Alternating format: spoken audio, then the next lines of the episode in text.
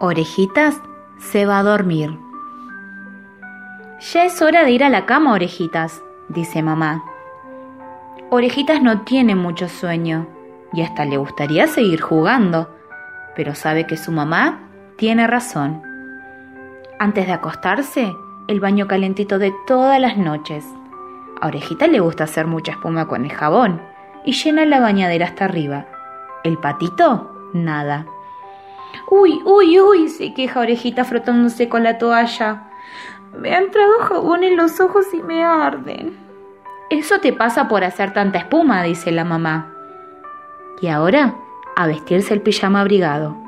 Le cuesta mucho trabajo ponerse los pantalones, que también le cubren los pies. Orejitas quiere hacerlo él solo, sin ayuda de mamá. Ya está listo y preparado para irse a la cama. Es muy cuidadoso y guarda en la cómoda la ropa que acaba de quitarse.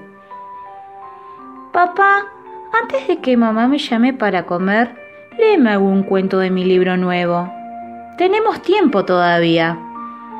El papá lo alza y le lee un lindo cuento para niños. Ya está lista la cena. Orejitas bebe un vaso de leche y se come un rico pastelito que hizo mamá. El sueño ya está llegando a sus ojitos.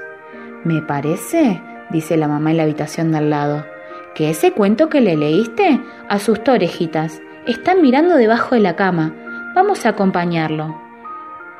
Cuando orejitas se entera, se larga a reír. Yo no soy miedoso, dice. Y sé que debajo de la cama no hay lobos malos, sino un osito bueno. Y lo encontré. Pueden irse. Buenas noches y hasta mañana dice Orejita a sus papás, que le dan un beso y se van. Y él se duerme solito con su lindo osito compañero.